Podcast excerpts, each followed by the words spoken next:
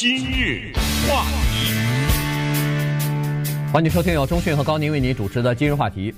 澳大利亚的野火现在情况越来越严重哈，这个他们的野火已经从去年的十月份开始烧起吧，呃，烧到现在三个多月，三个月过去了。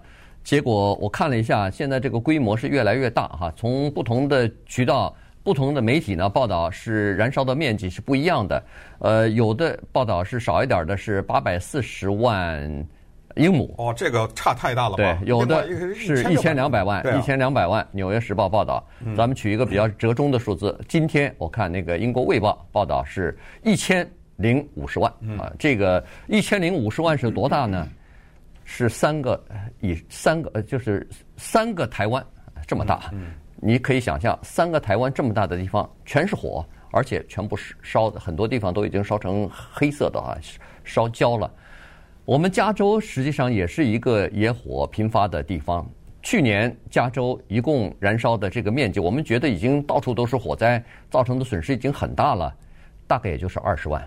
平方英呃，就是二十万的英亩这样的，所以你可以想象，如果要是一千万的话，那就是加州野火乘以五十啊，乘以五十，恨不得乘以五十啊，那是五十个加州火场那么大的火，那是多大呀？当然，呃，澳大利亚的人口比较少啊，就是地广人稀，所以它造成的生命的财产并不多。到目前为止，加上一个呃消防员死亡，一共是二十六个人。现在统计是二十六个人，呃，这个数字可能还会增加哈，在呃，就是就火灭了以后，再逐渐再统计，一般都会增加。呃，这个财产损失呢，也不是特别严重。到现在我看好像是一千七百多座建筑物，呃，包括住宅什么的烧毁哈，农舍啊烧毁。呃，可是呢，它造成的环境方面的影响非常的大，因为在这个澳大利亚呢，它因为地广人稀嘛，所以有很多野生动物的物种啊，在那儿是保存下来的。可是这一次野火，它是不分青红皂白就给你烧掉了。所以，呃，有一个统计数字是说，他们那儿在澳大利亚有一种无尾熊啊，这个考拉，它的这个栖息地呢，百分之八十被火给烧了。这是什么概念呢？这是。等于这个物种啊，以后再想在大自然里边野生复这个恢复的可能性已经没有了，也就等于说，这个物种如果人类不干预的话，它就要濒临灭绝了。嗯，呃，刚才说的这个概念大家应该比较清楚了哈，就是加州火场的五十个那么大，是八个加利福尼亚这么大。嗯，你想想是多大？所以就出现的一个很有很不可思议的报道。我们一说哪里着火，海外的人一听说美国加利福尼亚州什么什么地方发生丛林野火，你不会听到这种报道说美国着火了，没不可能啊。可是你知道吗？现在澳大利亚说的什么？澳大利亚着火了。是。你说是，居然是这么一个报道的方式，说整个这个国家烧起来了。你可以想象这事儿是多么的可怕，而且烧了这么长的时间。还有一个，我相信这个大家也都知道。它的季节跟我们是颠倒的。嗯，在我们美国这边现在是冬天，那纽约都已经下雪了，在他那儿是酷暑啊。嗯，对，它是盛夏，所以呢，一些原因综合起来，就使得这一次让澳大利亚变得非常的不幸。它的不幸就在于刚才讲多重的原因。首先呢，它今年的夏天啊，格外的热，是创纪录的热。一百零七华氏度等于是四十一点九摄氏度，不管你是对这两个度数哪个更熟，你都会吓一跳。对，四十一度和一百零七是非常可怕。它的首都坎贝拉也达到一百零五度。好，那么这是第一个原因，就是干燥。而这个干燥呢，呃，就是高温。高温。第二就是干燥，而这个干燥的原因呢，又起源于过去的两年来啊，该下雨的时候，它那是这个样子。它一下雨还洪水泛滥了，它还、嗯、对，呃，要下的下的很大，但是呢，在过去的两年，有一些该下雨的地方，尤其是澳大利亚的东南部这些地方呢，雨量明显的减少了。它那个北边还有洪水呢，但是东南部，所以这一次的火灾的燃烧，呃，造成损害最大的就是东南部，那个地方叫新南威尔士。嗯，呃，你一听这个名字你就知道。它是在英国有一个地方叫南威尔士，所以它加个新。对对，就是在英国有一个地方叫约克，所以到了我们这儿，美国就变成纽约。呃，有那个英国有新有泽西，这儿就变成新泽西 等等啊，就是就是这个意思。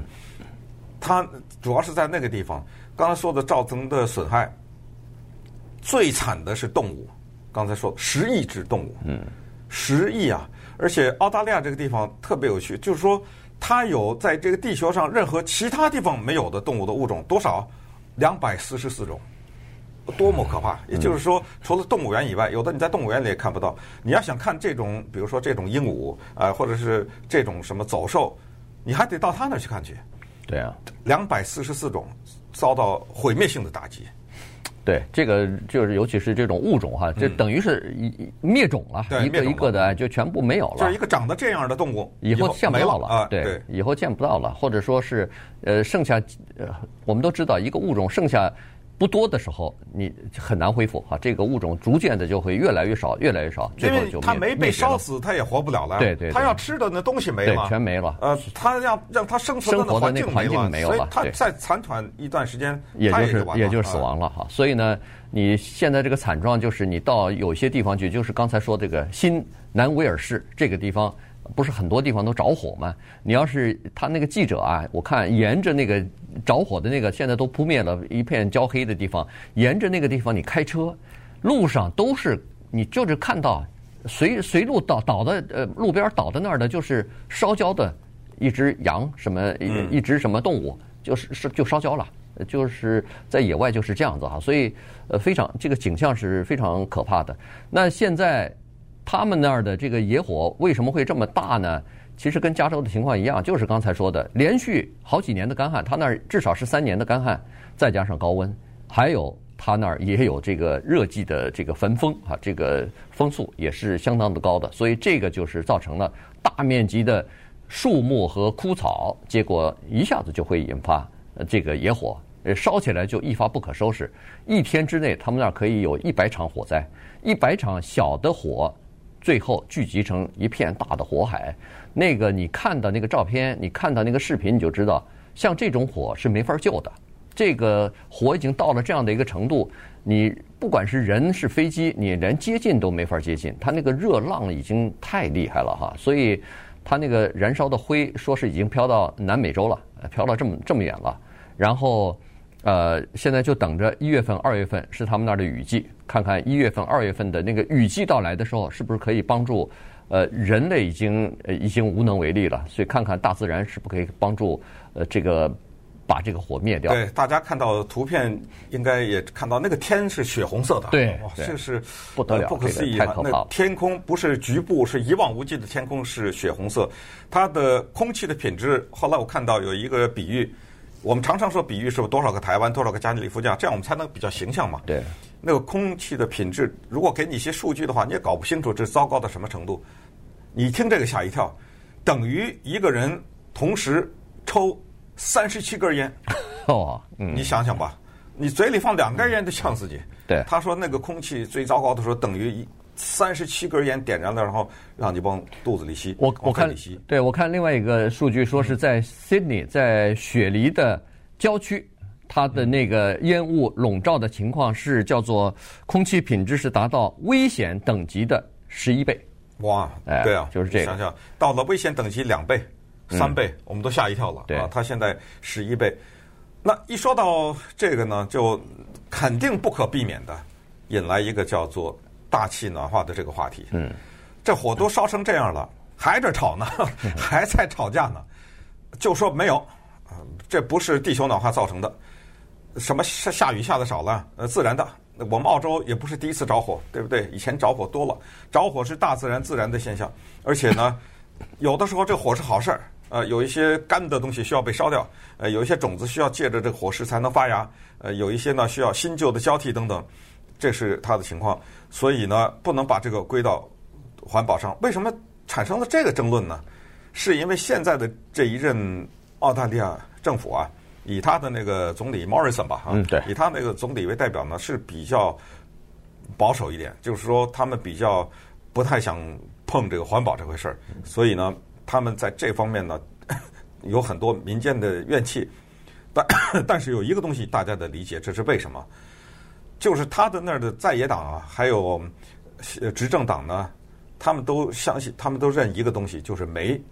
澳大利亚的煤的出口是全球非常大的，那它不能 搞这些环保啊什么的，要不然它这个煤就出产的产量就受影响，整个都就受到影响了。所以，呃，Scott Morrison 他也是，你也可以理解他，他为了捍卫他的这煤矿的这个事业，呃，再加上他在各党在竞选的时候可能都拿了一些钱吧，啊，或者是有这个游说集团啊等等。所以利益集团吧，这居然在现在呢，火烧成这样的时候，有一个大型的讨论，就是关于澳大利亚的这个火是不是跟大球大气暖化或者地球暖暖化有关？呃，还有很多人是坚决的否认的。对，呃，你看澳大利亚的很多媒体都在说。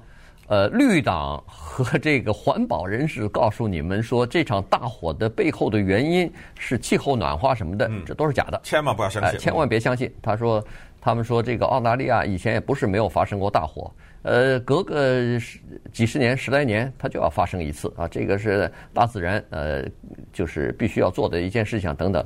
但是你再一看，哦。